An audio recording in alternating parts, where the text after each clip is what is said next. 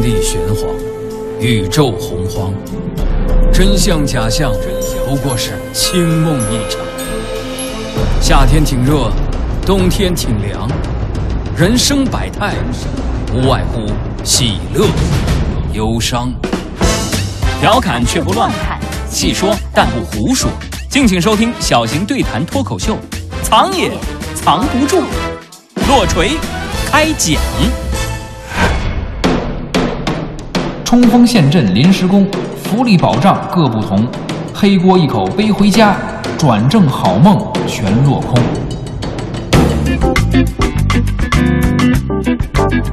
历史也是知识，观点也有笑点。大家好，欢迎您收听小型对谈脱口秀，藏也藏不住。我是刘迪川，坐在我身边的这位依旧是小东。大家好，我是李小东。前几天我上网啊，瞧见这么一条新闻，哦，是关于哪个女明星的？我就不能看点别的新闻吗？那你看见什么了？说吉林长春有位市民是位女士，啊，还是有女的呀？这真不重要。说的是她早上上班打车，出租车费啊，加上燃油附加费，一共是十一块钱。不贵呀，不过她没零钱，给了司机一百零一块。那应该找她九十块。对，司机确实找了他九十块的零钱，而且是九张十块的。那对呀，这九十也没整票啊，肯定是分着的。这位女士原本也觉得没错，可回到单位一看，这钱数是没错，可钱本身错了，钱有问题，给的冥币啊，还不如冥币呢。冥币清明的时候还能祭祖呢，也对，冥币也没有这么小面值的，那都得一万起步。那司机找给这位女士的钱有什么问题呢？九张十块的全是假币，全是假币，那可太缺德了。是啊，要搁大多数人啊，估计这假币自己扔了、也撕了什么的，反正就不要了呗。然后或者再有就是拿回家放在家里，找一块玻璃板压在底下，这算吃一堑长一智，警钟长鸣啊。或者呢，就交给银行依法没收。但新闻里这位女士不一般，我觉得我得为她点赞。她是把这钱给花出去了？不不，这绝对禁止！你真当然当然啊，那她怎么不一般了？她是千方百计要找到这位出租车司机，就是这个找他九张假币的这司机。对呀、就是这司机。他去市政查监控去了，终于找到了自己乘坐的那辆出租车。刚开始你一说这事儿啊，我们第一反应都是认倒霉了啊。好在钱也不太多，是，可再仔细琢磨，能一次拿出九张相同面额的假币，这事儿不是那么简单的。这出租车司机背后说不定有一条假钞制造的线索。没错，九十块钱假币啊，虽然它不多，但印制假币危害国家经济安全，这个不容姑息呀、那警方有没有顺着这个线索找到这个司机呢？很遗憾，虽然找到了出租车，但运营这辆车的司机却不是找假钱的那位了。难道是套牌车？车的确是那辆车，也不是套牌的，但是人不是那个人了。据这辆车的司机说呀，他们出租车司机有一个微信群，里头都是司机，也有好多替班的司机。这些替班的司机啊，没有任何的资质，嗯，别人也不知道他们的真实身份。那天这辆车的司机刚好就有事儿，临时在群里找了一替班。就正经这车的司机是没时间去运营，是但是呢，人闲车不能闲。对，找假钱的那位司机啊，就是这个身份不明的替班。看来这个线索呢，也就这么断了。出租车司机把出租车交给没有任何运营资质的陌生人驾驶运营，这本身就有隐患啊，也是出租车公司管理的纰漏。但是呢，我们不是法制节目，不具体展开聊。今天啊，我们要说的是什么问题呢？当发生问题，出租车或者其所在的出租车公司被问责的时候，他们引出了一个代班司机，对，就是那个不具备资质的司机，也就是这个新闻之所以被报道出来，最后它的焦点被落在哪儿了呢？落在了这个替班的黑司机身上啊。说这黑司机是临时工，对，临时工。历史也是知识，观点也有笑点。谁是青史留名的第一位临时工？哪朝哪代出台了临时工的转正制？哪位临时工曾推翻一个王朝？什么年月临时工比正式工还牛气？这个文能提笔安天下，武能上马定乾坤。藏也藏不住，聊古代编外公务员，侃警察文秘转正难。临时工啊，绝对是一个新闻点。现在很多新闻说来说去也没什么太多的热点，但只要最后跟临时工能关联上，它就能成为热点。的确，人们对临时工的话题啊感兴趣，关注临时工的热点，这其中有着诸多的原因。对于临时工现象以及临时工本身的态度也并不一致。不像咱们之前说的一些问题啊，比如食品安全啊，比如房价高，这些都是众口一词的。你看，像所有人都痛恨毒奶粉、毒疫苗，除了有钱人，咱都抱怨高房价。可是呢，说到临时工，哎，就不太一样了。是，有的人同情临时工啊，明明干着同样的活，出着同样的力，但是没有正式的身份，待遇也相对较低。可是有人呢又不喜欢临时工，比如刚才说到的这位带班的出租司机，不属于出租车公司，也就是非正式的司机。是，当正式司机请假的时候，他过来带班，可是缺乏监管，出了问题，最后主管单位三个字儿把这个责任推得一干二净。哪三个字儿呢？临时工呗。哎，最后吃亏的还是消费者，那心里能不恨吗？说到临时工啊，今年还有一个人，这个人做了一件事儿，也引发了社会的关注，特别是对他身份的关注。有人说他是临时工，也有人说他并不算是临时工。谁呀？之前有一个新闻啊，这个杭州交通协警李维奇。哦，我想起来了，就是那位执勤中非常敏锐、准确地预见到道路要塌方，避免交通事故发生的人民英雄啊！协警李维奇是这个新闻啊，呃，最初被报道的时候也是说李维奇是个协警啊，是警察队伍里边的临时工，以此为一个热点，吸引大众的眼球。哎，但要真说协警是临时工呢，这个其实有点混淆视听了。没错。临时工啊是非正式雇佣的员工。实际上呢，二零零八年一月一号，咱们国家开始实施劳动合同法。从这一天起，按理说就不应该再有临时工了。嗯，或者说呀，嗯，要是还有员工跟用人单位不签合同，这就违法。要不是单位违法，那就是跟这个长春的那位黑司机一样，自己违法，或者说都违法了。临时工一个让人既同情又让人气愤的双重身份，掌握一些小权利，就像上天了。啊，暴力执法，中饱私囊啊，引起公愤。有些临时工呢，忍气吞声，受尽不公平的待遇，却还得一忍再忍，敢怒不敢言呀。出了事儿还没人给撑腰啊。没错，如果您留意近两年的相关新闻事件，哎，最后这个犯错误的、承担责任的、干坏事儿的那个，总是临时工。为什么？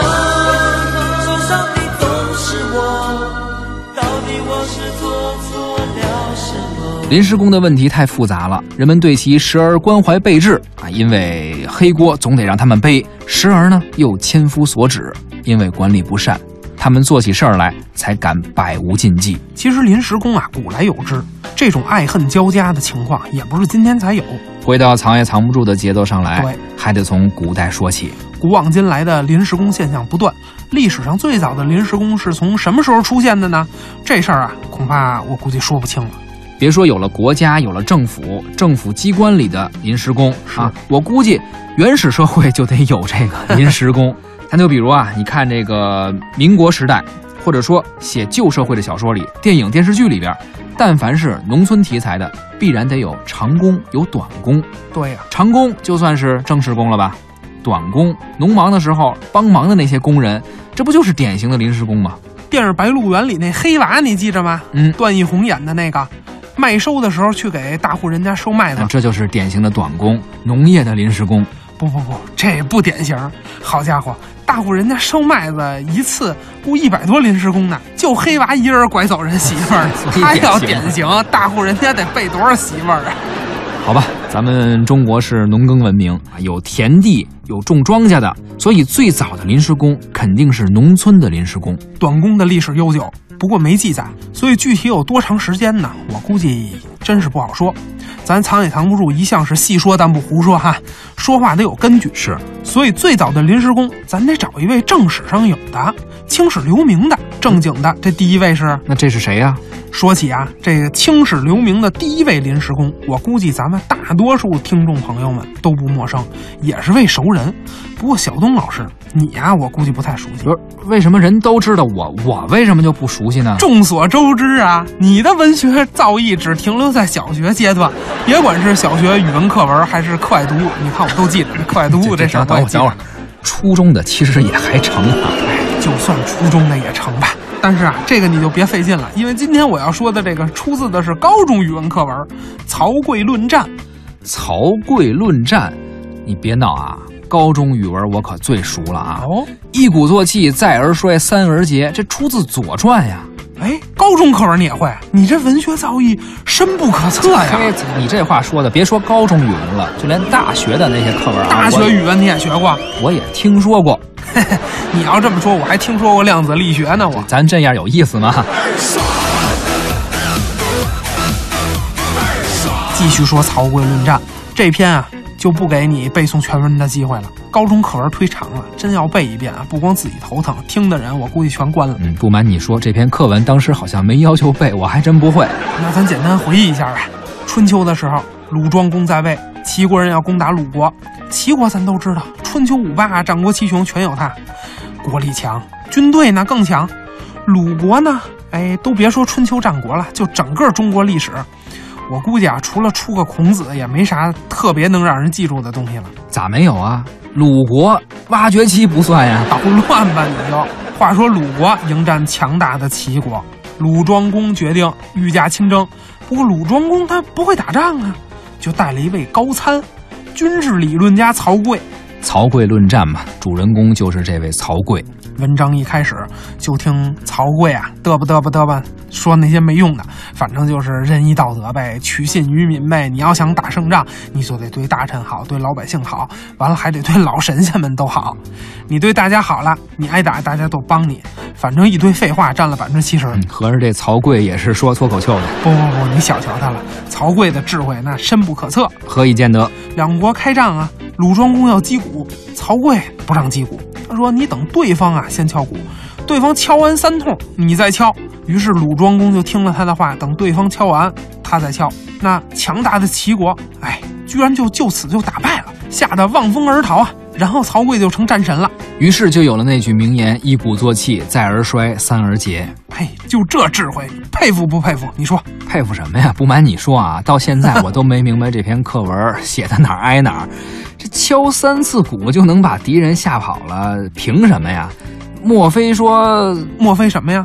我明白了，这篇文章谁写的？左丘明啊！莫非你通过这篇文章要引出来的历史上首位临时工，就是写曹刿论战的作者左丘明？哎，这怎么讲？你看。这左秋明当时应该是战地记者了吧？啊，能报道这这这些事儿的，可当时写这报道可太业余了，究竟发生什么事儿都没写清楚，能干出这事儿了，你说能是正经记者吗？肯定临时工啊！而且估计他是当时被这鼓敲懵了。左秋明当战地记者，确实我觉得是业余了点儿。如你所说啊，我也觉着这曹刿论战真是不敢恭维。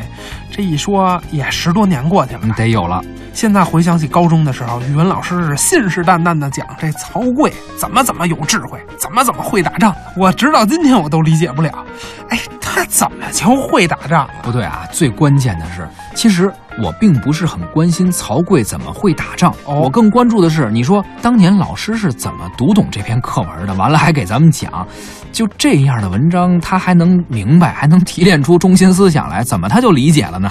老师这是揣着糊涂装明白，就这课文啊，写的整个就一残次品。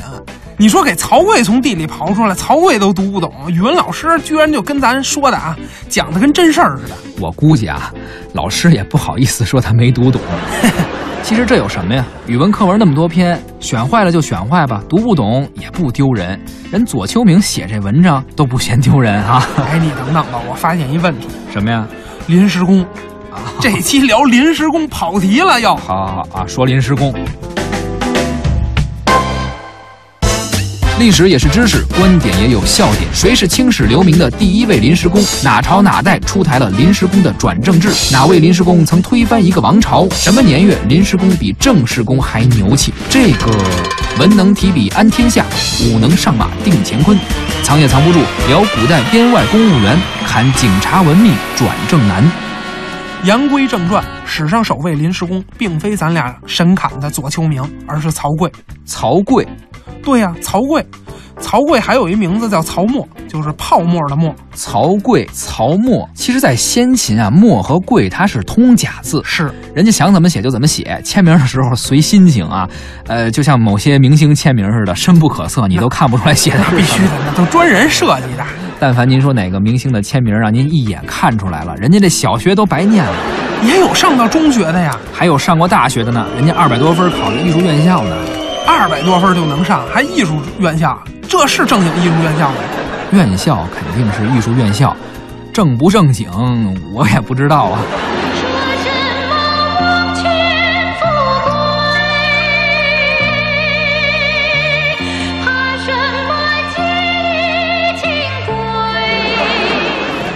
咱还是聊聊古代的军事理论家曹刿。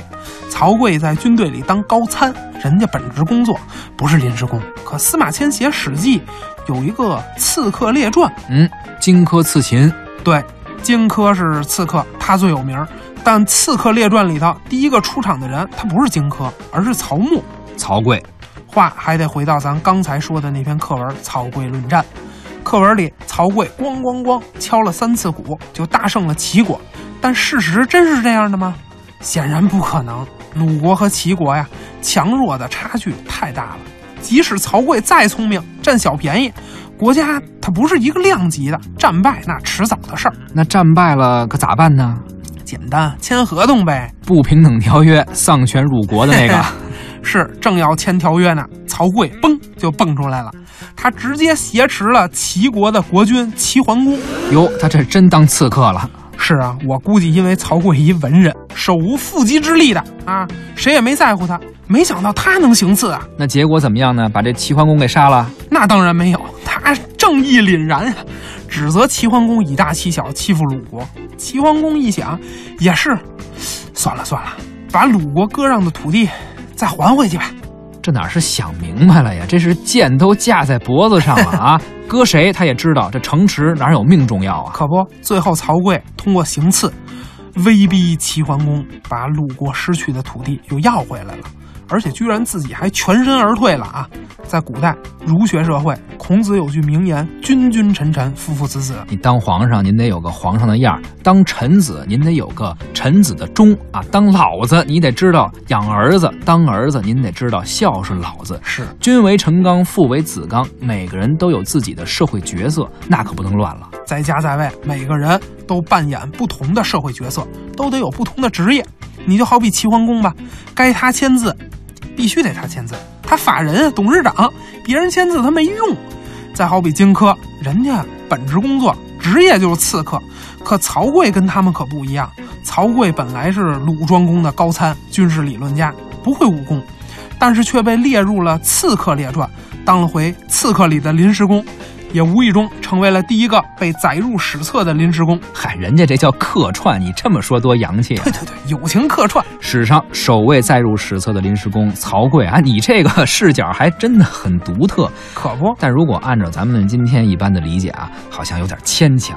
虽然说他当刺客这工种确实是临时性的，是。其实要说古代的临时工啊，有一个字儿基本上就能代表了。哦，我们经常说官吏，官吏。今天现代汉语、现代社会“官”这个词还在用，它是活的。对，官是公务员，那吏呢？这吏呀，现在很少用了，基本上已经死了，成为历史了。吏呢，当然也可以理解为职务较小的公务人员，但如果和官在一起的话，那吏就是编外的公务员了。编外的临时工啊，对，从什么时候开始有的呢？说个例子，比曹刿那会儿稍微晚一点，秦朝。这是秦始皇。秦始皇以前呀、从秦国一直到秦始皇吧，哦，我们都知道，战国的时候有好多改革家，其中有一个最有名儿。以前我们在聊酷刑的时候讲五马分尸，还聊到了这位不幸的改革家。不用说了，商鞅，秦商鞅变法，远交近战的耕战政策，就是跟离着远的国家搞好关系，一块儿打这个离着近的国家，是然后刺激生产。还有最重要的一条就是搞国家军事化。但凡您想升官，您就得立战功。普通老百姓想封侯拜相，没问题呀、封多大的官爵，完全取决于您能在战场上砍下多少敌人的脑袋。从商鞅变法一直到秦国统一六国，秦国砍下来的敌人的脑袋实在太多了，封的官儿自然也太多了。这人一当了官儿，有了钱，都希望家里人能过得好点儿，同时呢，还想让子女受到更好的教育。那是，其实现在也一样。咱聊教育的时候不也说过吗？为啥一个武将当了官儿，却想让自己的子女去学文化呢？他练武不好吗？哎，那也不能世世代代靠着上战场杀人拼命吧？没错，于是秦国识字的人就越来越多了。可官位啊，特别是地方行政的文官官位就那么多，从文的人越来越多，这些人不能上阵杀敌，自然没有军功，当不了武官，怎么办呢？就给地方行政官员当文秘吧，撰写个公文什么的。由于当时呢，书写的方式是竹简和木牍，刻在竹子上的就是竹简，刻在木头上的就是木牍，对，所以这些人呢，在史书上有个专有名词叫刀笔吏。就是用刀和笔替当官的写文书的这些人。这种刀笔吏的称谓呢，从秦国一直延续到汉朝。他不是官儿啊，而是吏哦，在官僚系统中的临时工。西汉初年，比如大名鼎鼎的相国萧何，《史记》里说：“萧相国何者，沛丰人也，以文无害为沛主吏院。高祖为布衣时，何数以历史护高祖。高祖为亭长，常左右之。”萧何，汉朝的相国。就是月下追韩信那位。萧何以前呢是沛县的刀笔吏，而且文笔非常好，好到什么程度啊？在沛县都无敌了。好嘛，我估计沛县认字儿的人那会儿也不多。刘邦当老百姓的时候，当普通村民的时候啊，萧何就凭借他在政府部门当临时工的身份，一直保护刘邦。不是，这是普通村民吗？这就一股黑恶势力呀！刘邦当亭长的时候呢，萧何老围着刘邦转悠，最后这不转悠转悠着，也就当了相国了吗？一人之下，万人之上。临时工刀比利成功逆袭成为国家领导人啊！你瞧人这转正转的多牛，嗯，这才叫华丽转身呢。是，但是萧何他虽然成功，可是这是个案呀。嗯，他是通过跟刘邦一块儿暴力革命的方式获得的转正机会。他这个个案的特殊性，其实恰恰反映了一个从历史到今天的普遍性，就是临时工的转正难啊。太难了。历史也是知识，观点也有笑点。谁是青史留名的第一位临时工？哪朝哪代出台了临时工的转正制？哪位临时工曾推翻一个王朝？什么年月临时工比正式工还牛气？这个文能提笔安天下，武能上马定乾坤。藏也藏不住，聊古代编外公务员，侃警察文秘转正难。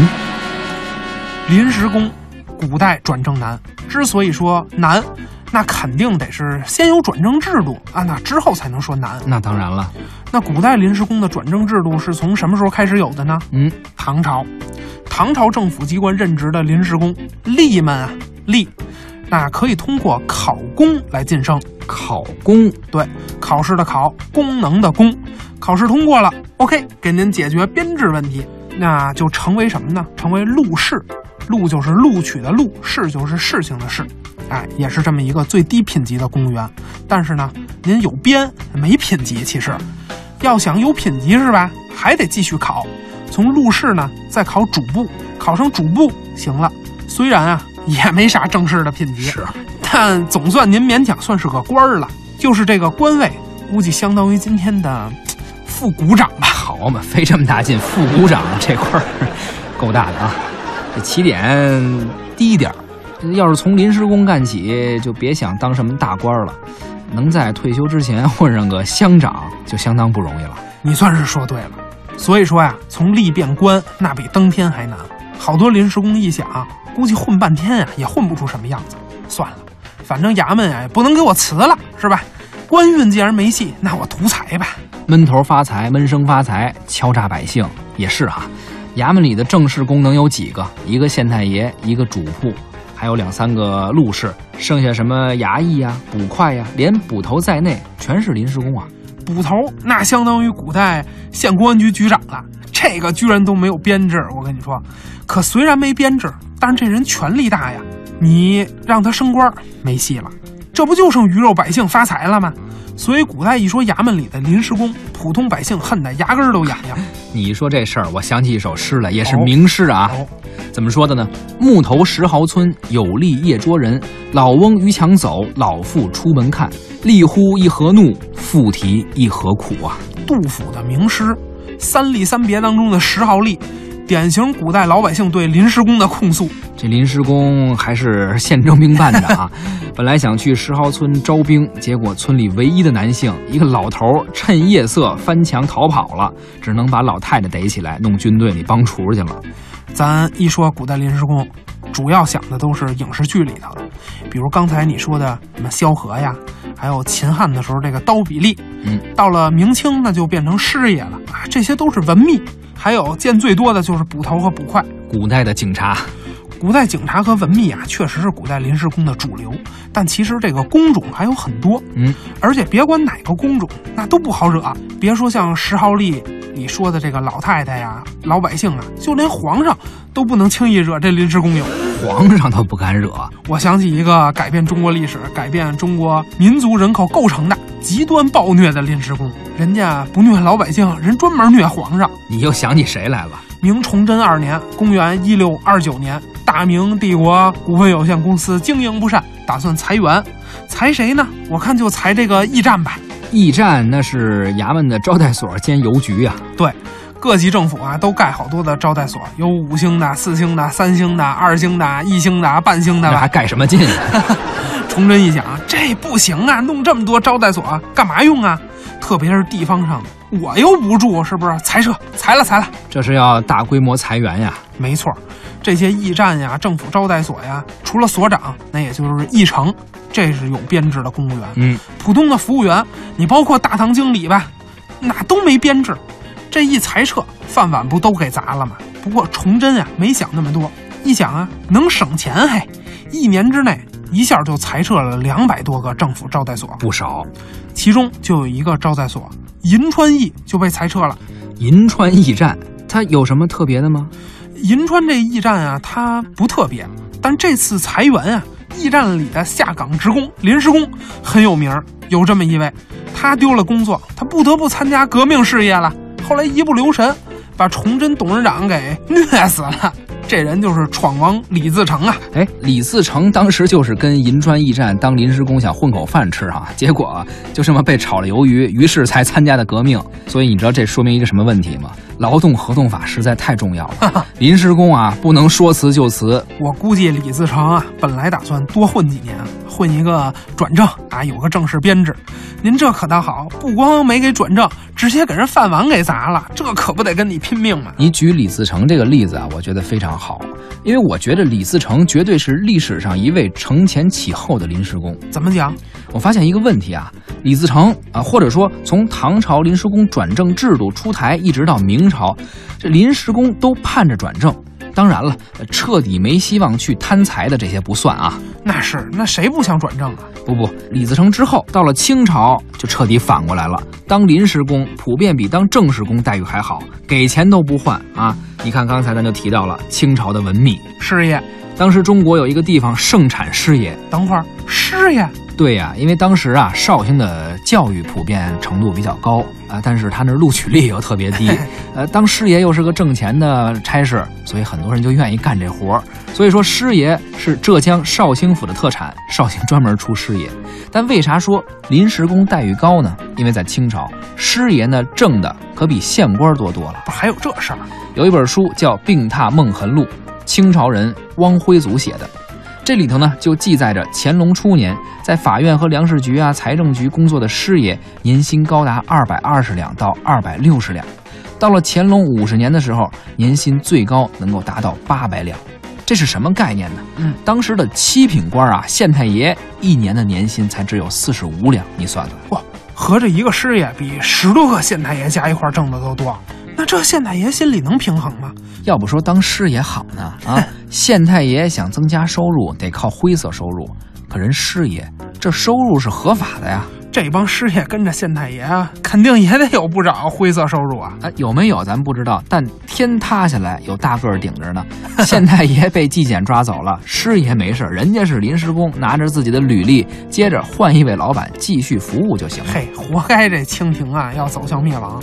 刚才说这本书《病榻梦痕录》，作者汪辉祖，他是什么身份呢？他其实就是位师爷。哦，这感情是他的自传。汪辉祖呢，就是绍兴人，被后人誉为绍兴师爷。刚才咱们说了师爷这个职业啊，嗯其实不光是师爷啊，清朝的临时工那都是文武双全，比这个正式工还吃香。哦，就是说武将也有临时工。清朝晚期以后，全国闹太平天国、闹白莲教什么的，各种造反此起彼伏。满清那点儿八旗的军队可早就提笼架鸟养大爷了，根本没法打仗啊！怎么办呢？不得已重用汉臣吧。曾国藩、左宗棠、张之洞等等这些人手握重兵，这些兵跟八旗兵可不一样，他们特别能打，而且这些军队里的兵基本上都没有编制，都是军队系统的临时工。不过呢，也正是这些临时工改变了晚清的军队系统，最终获得了军界的话语权。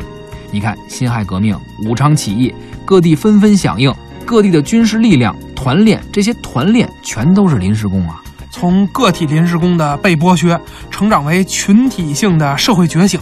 辛亥革命推翻了满清的统治，推翻了帝制，建立了现代中国和现代社会。古代官吏的制度，临时工的历史终于走向了终结。从先秦说到晚清，从文官聊到了武将，临时工还在以各种各样不同的形式，在不同的行业中存在着。渴望您在日常生活和工作中给予他们关心，大家都不容易啊！没错，将心比心，无论在什么行业，做着什么样的工作，都该得到足够的尊重。好，今天时间也差不多了，咱们先聊到这儿。历史也是知识，观点也有笑点。您在收听节目的同时，可以关注我们的微信公众号“藏也藏不住”，因为在微信中会有很多不一样的活动。您光听音频没法跟我们互动，可能有些好处您就收不到了。至于有什么好处呢？有什么好处呢？请小东老师揭晓一下吧。啊，我们再想想吧。这期就是这样，咱们下期再会。再会。马吉是马马吉是吉，马吉是吉死，刺史不弃毫发还是你虚无极们。亮个绕口令，那不一样。马吉是吉死，赤是马马吉是我都快急死了。这事儿不是那么简单的。这出租，这出租，这出，这出租车司机背后说不定有一条假钞制造的线索。没错。啥也不懂，走了，上自尊了。Thank you.